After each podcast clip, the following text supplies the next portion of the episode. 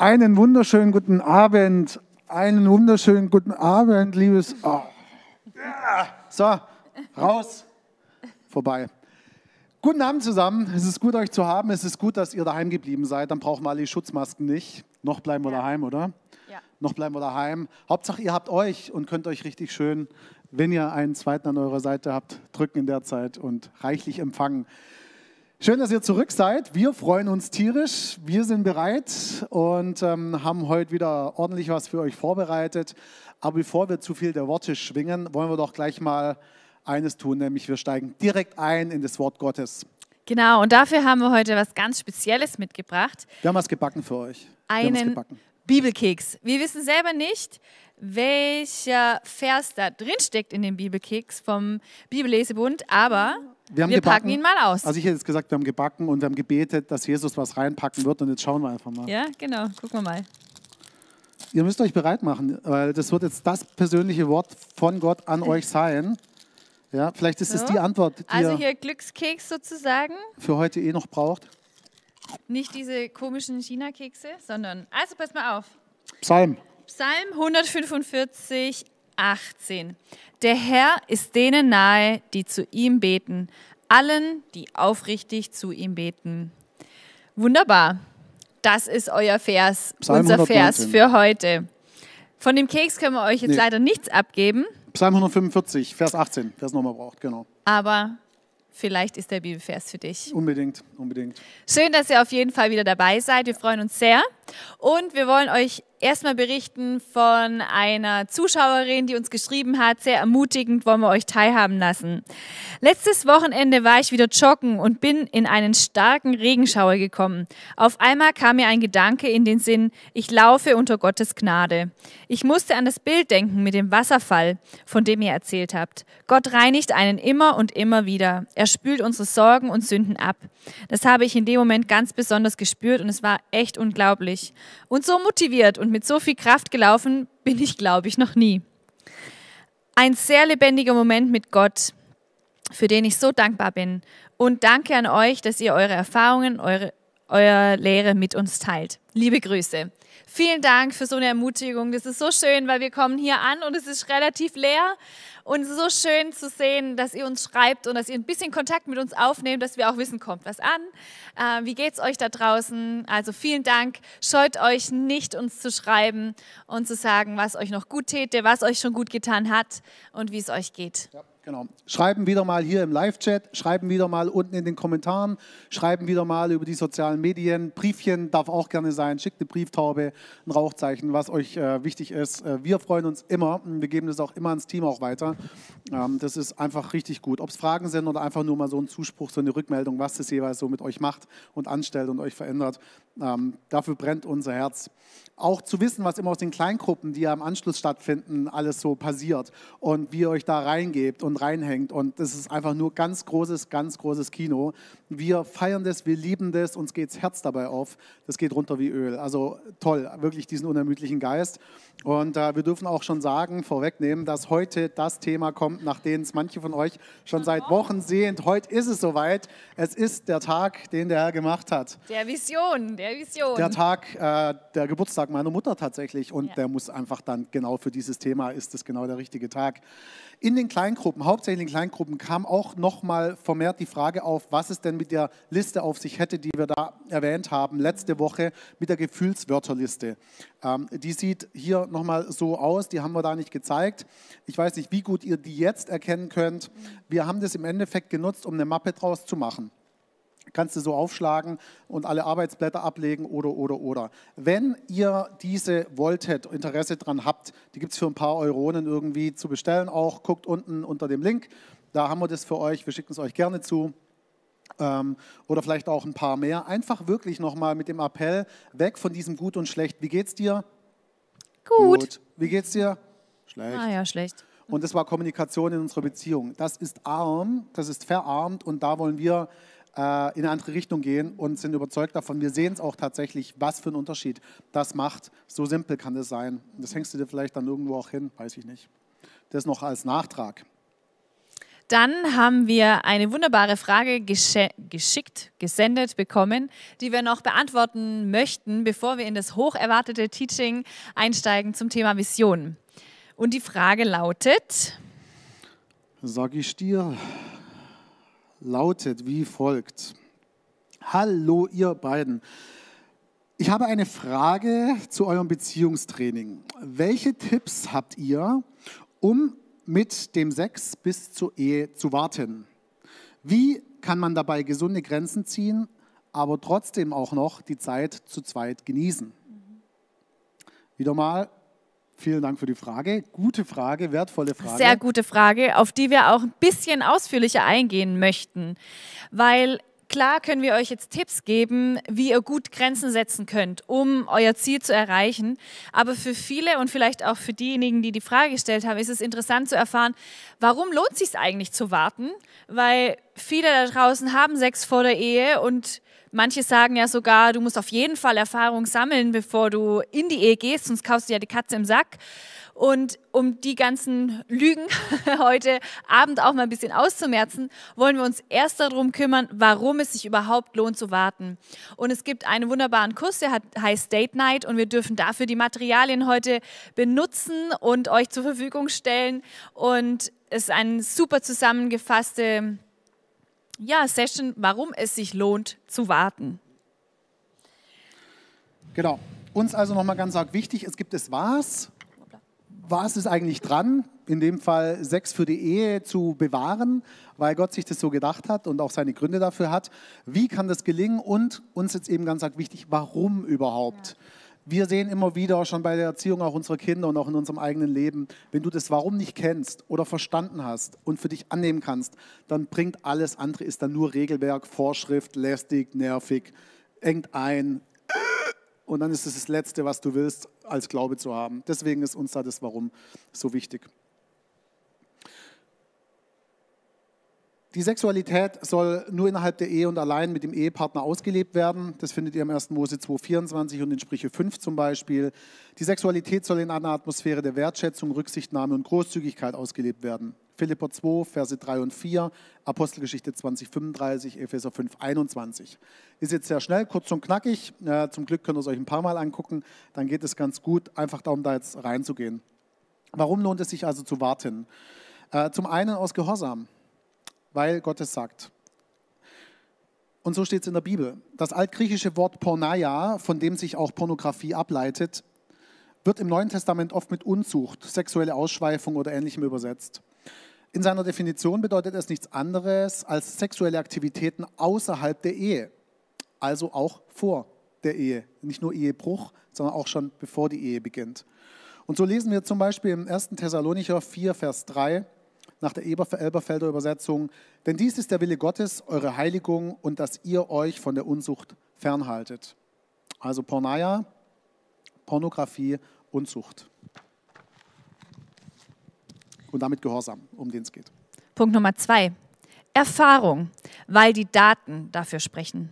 Es gibt viele Untersuchungen, zum Beispiel Booth Johnson 1988 und noch ein paar andere Quellen, die zeigen, dass Paare, die mit dem Geschlechtsverkehr bis zur Ehe gewartet haben, später mehr Sex haben und ihr Intimleben als erfüllter empfinden. Zudem haben sie eine halb so hohe Scheidungsrate und eine deutlich geringere Wahrscheinlichkeit einer Affäre.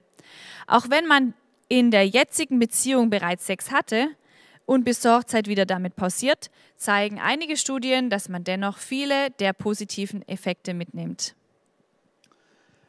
Ein weiterer Grund, warum es sich lohnt, mit dem Sex zu warten und Gottes Plan umzusetzen, nämlich äh, des Schutzes wegen. Weil man sich dadurch nicht verletzen lässt und auch nicht andere verletzen will. Wahre Intimität braucht Vertrauen alles andere ist leichtsinnig.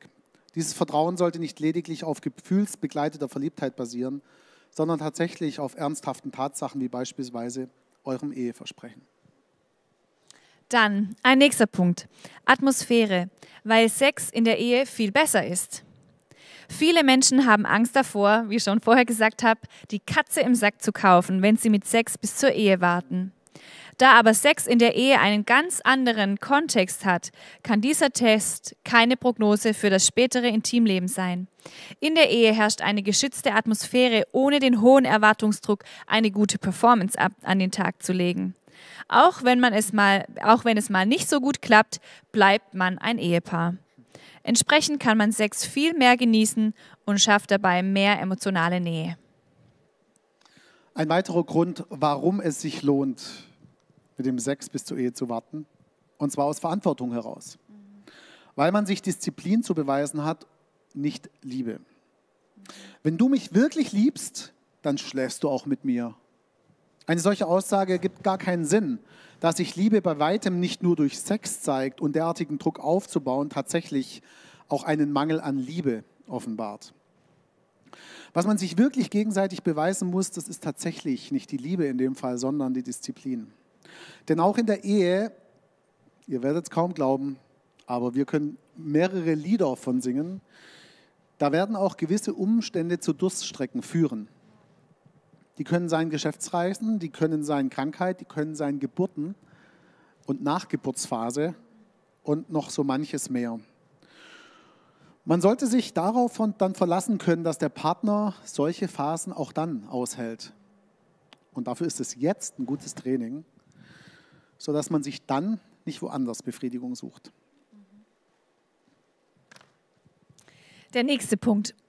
Positive Emotionen, weil Sex nicht mit Schuld und Scham verbunden werden soll. Wenn einer von beiden Bedenken hat, ob die körperliche Nähe noch angemessen ist, schleichen sich oft Schuld- und Schamgefühle ein. Das ist sicherlich das Letzte, was man mit Sexualität assoziieren sollte. Zusätzlich wird man diese Gefühle nur schwer wieder los und nimmt sie meist in die Ehe mit.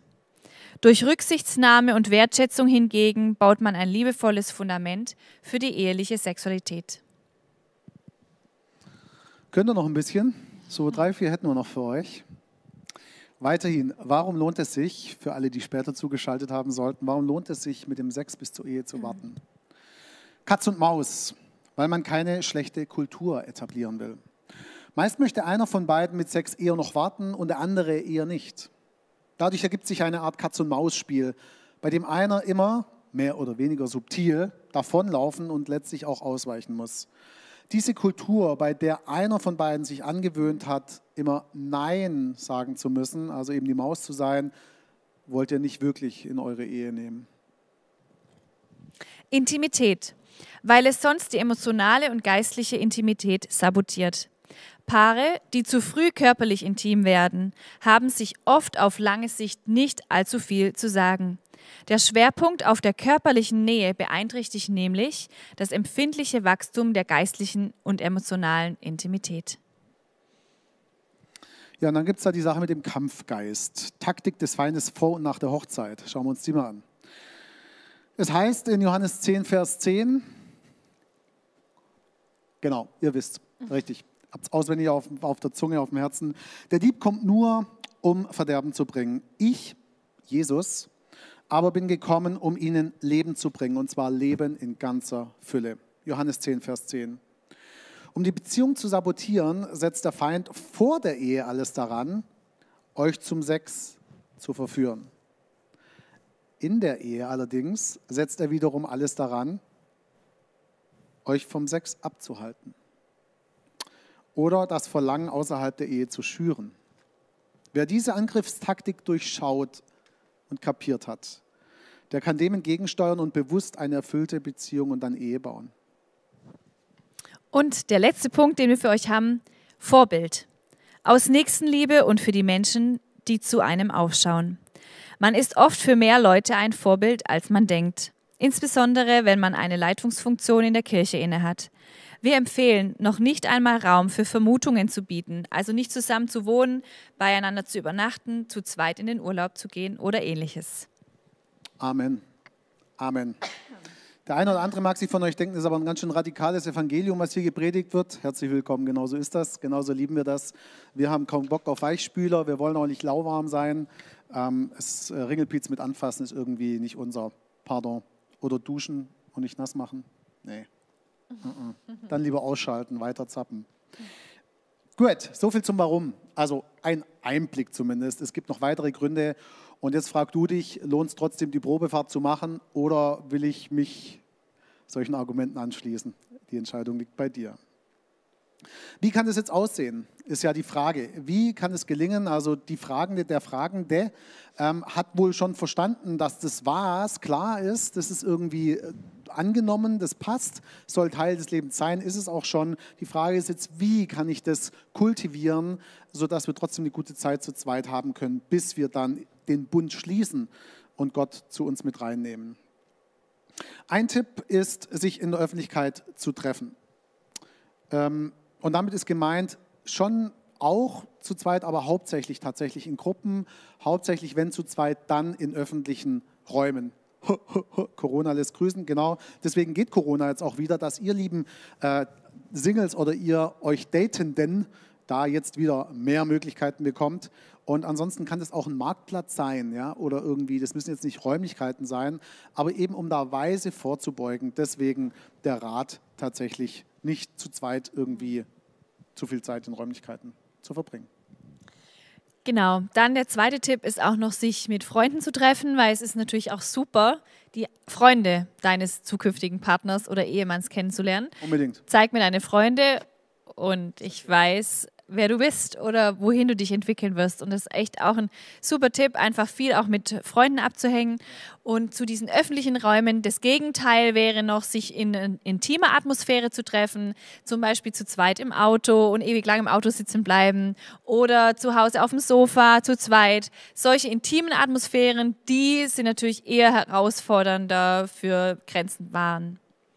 Die Grenzen können auch so gewahrt werden, indem ihr rechtzeitig, also jetzt schon ganz klar für euch festlegt, wann sind Grenzen erreicht oder wann würden sie überschritten werden. Und so wie eure Grenzen aussehen, so dürft ihr euch dann auch gegenseitig darin ermahnen oder eben sagen, hier, das geht mir jetzt zu weit oder das würde die Grenze, die wir uns gegenseitig gesetzt haben, ähm, überschreiten. Und erst heute Morgen habe ich ein Auftakt-Mentoring ähm, gehabt mit einem äh, vorehelichen Paar. Die wissen auch noch gar nicht, wann sie heiraten. Sie wissen, dass sie heiraten wollen, aber sie wollen sich die Zeit da nehmen und jetzt erst in die Vorbereitung einsteigen, ohne Druck und äh, ganz entspannt. Und in dem Zuge haben Sie einen Fragebogen ausfüllen dürfen und äh, den würde ich an der Stelle kurz einfließen lassen, zumindest eine Frage daraus. Und zwar geht es darum, als Beispiel für Grenzen setzen im Bereich der körperlichen Intimität. Und das ist aufgelistet von A bis I. Bei A fängt es an, Händchen halten, geht weiter über den Arm um die Schulter oder Hüfte legen, sich umarmen. D wäre sich küssen. E der Zungenkuss. F starker körperlicher Kontakt angezogen. G das Liebkosen von Genitalien angezogen oder nackt. H Oralverkehr. I Geschlechtsverkehr. Und auf dieser Skala, dass jeder von euch beiden die Möglichkeit bekommt, da für sich zu sagen, bis dahin ist für mich gut, bis dahin passt das für mich. Wenn wir dir, euch was mitgeben dürfen, würden wir sagen, mach die Dinge, die du in Anwesenheit deiner Eltern tun würdest. Mach die Dinge, die du im Eingangsbereich deiner Kirchengemeinde tun würdest. Und dann bist du weise und präventiv, weitsichtig, gut und stabil unterwegs als Paar, das nicht verheiratet ist. Und dann wirst du selber bei einem gewissen Buchstaben landen, wenn du nach dieser Liste gehst. Und wenn ihr euch diese gemeinsamen Grenzen gesetzt habt, dann fühlt euch auch frei, dass der Partner den anderen erinnern darf und sagen kann, hey, wir haben doch gesagt, kein Zungenkuss, sondern nur Kuss auf den Mund oder so, dass man sich gegenseitig erinnern darf, ohne dass man es persönlich nimmt und sich angegriffen fühlt. Genau, dann, was auch noch super guter Tipp ist, dass ihr eine Uhrzeit festlegt, wo ihr euch verabschiedet. Also wir kennen ein paar, die haben einfach gesagt, um 22 Uhr ist Schluss, da fährt auch der nächste Zug wieder nach Hause. Und dann ist es nicht so ein Abhängen, ein in den Abend rein gammeln und eventuell doch dann dort übernachten, sondern es ist einfach klar, da fährt der Zug oder da will ich ins Bett oder so. Es ist für euch beide klar und da ist ein Abschied und äh, man trennt sich wieder. Das ist äh, oftmals so simpel, gell? Ein weiterer Tipp, wie kann es gut gelingen in der vorehelichen Phase? Alles, was mit Bademode bedeckt ist, wird nicht berührt. Genau, dann, wenn ihr euch datet oder schon in der Beziehung seid, aber noch nicht verlobt seid, also noch nicht klar ist, wann werdet ihr heiraten, dann würden wir euch raten, nicht so viel über Sexualität und Sex zu sprechen, weil es einfach nur eure Lust schürt, eure Grenzen eventuell sprengt. Wenn ihr aber schon verlobt seid und wirklich wisst, okay, dann heiraten wir, dann fangt auf jeden Fall an, einen Vorbereitungskurs zu machen, am besten schon noch bevor ihr verlobt seid. Bereitet euch einfach vor, lernt euch viel intensiver kennen als nur, wenn ihr zwei euch habt. Mit so einem Vorbereitungskurs lernt ihr euch so gut kennen und jemand anders darf auch noch in eure Situation sprechen und euch ermutigen. Genau, und wenn das der Fall ist, dass ihr schon verlobt seid und sogar wisst, wann ihr heiratet, dann solltet ihr auf jeden Fall anfangen, über Sexualität auch zu sprechen. Was ist meine Erwartung? Wie soll die Hochzeitsnacht aussehen? Soll es in der Hochzeitsnacht Sex geben? Wir sagen zu unseren Paaren immer, versucht nicht eure Hochzeitsnacht als ersten Sex äh, zu nehmen, weil da ist man so fertig von dem ganzen Tag, das wird vielleicht eher nur verkrampft. Ähm, Mythos, Mythos. Es ist ein Mythos, dass die Hochzeitsnacht dann die beste ist. Nach so einem Tag Hochzeit ist man ganz schön platt. Ja, nach den Monaten Vorbereitung davor, da fällt alles von dir ab erstmal. Genau, von dem her da einfach ehrlich drüber zu sprechen. Aber dann halt, wenn ihr schon verlobt seid, wenn ihr wisst, okay, wir wollen wirklich den Ehebund eingehen, dann könnt ihr diese Rädchen im Kopf anschmeißen und auch drüber sprechen und am besten noch mit Mentoren, die euch begleiten, ähm, da Fragen stellen und euch begleiten lassen. Aber nicht in der Dating-Phase, weil sonst habt ihr mit dem Thema Sex zu viel zu tun und kriegt zu stark Lust auf das Ganze. Und zum guten Abschluss auf die Zuschauerfrage hin wie man die Zeit vor der Ehe körperlich, intim gesehen gut gestalten kann, um da Gottes Plan zu verherrlichen, bevor wir dann in das Thema Vision einsteigen, ist, das im gemeinsamen Gebet zu tragen und auch von anderen mittragen zu lassen.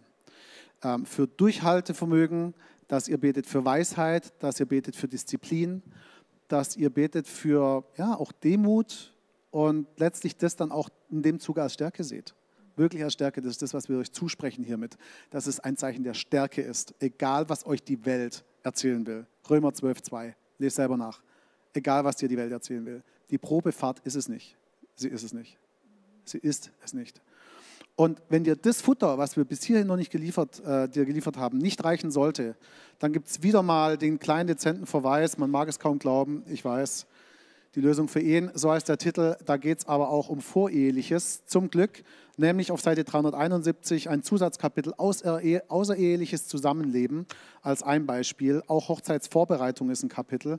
Ähm, es lohnt so, so sehr. Wir könnten hier gerade fortsetzen, ähm, was da alles damit einhergeht. Auch das. Ähm, äh, vieles, was damit zusammenhängt. Also ich, wie gesagt, ich lieb's, ich lieb's, ich lieb's, ich lieb's, ähm, zu sehen, was da auch schädliche seelische Auswirkungen, schädlicher Einfluss auf die Kinder, erhöhte Aggression. Es ist nicht zu unterschätzen und es ist basierend auf Studien. Also nicht irgendwie, weil jetzt ne, wir das denken oder die Autoren dieses Buches sagen. Bestellung unterm Bild, wie immer, gibt es den Link.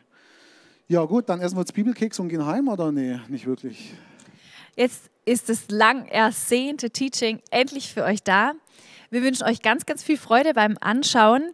Ihr braucht auf jeden Fall Zettel und Stifte. Ihr könnt das Teaching anhören und dann auf die Suche nach Zetteln und Stiften gehen. Aber wer es jetzt schon holen möchte, dann holt es noch. Ähm, wir wünschen euch ganz viel Freude und sind sehr gespannt auf eure Visionen. Und nutzt die Kleingruppe danach. Nutzt die Kleingruppe, da geht es echt steil und da könnt ihr das einfach nochmal gut vertiefen, auch nochmal Verständnisfragen stellen. Wenn es warum, wieso, weshalb auch immer jetzt in der Lehre noch Fragezeichen geben sollte, also danach, springt rein, ihr seht die Links, ja, und danach wird es nochmal eingeblendet, macht Gebrauch davon. Es ist essentiell. Also wenn wir ein Thema wählen dürft mitunter, ist eins unserer Favoriten. Lasst euch gut gehen, genießt es, saugt es auf. Wir sehen uns dann nächste Woche danach in der Kleingruppe. Genau. Bis bald. Auf Wiedersehen.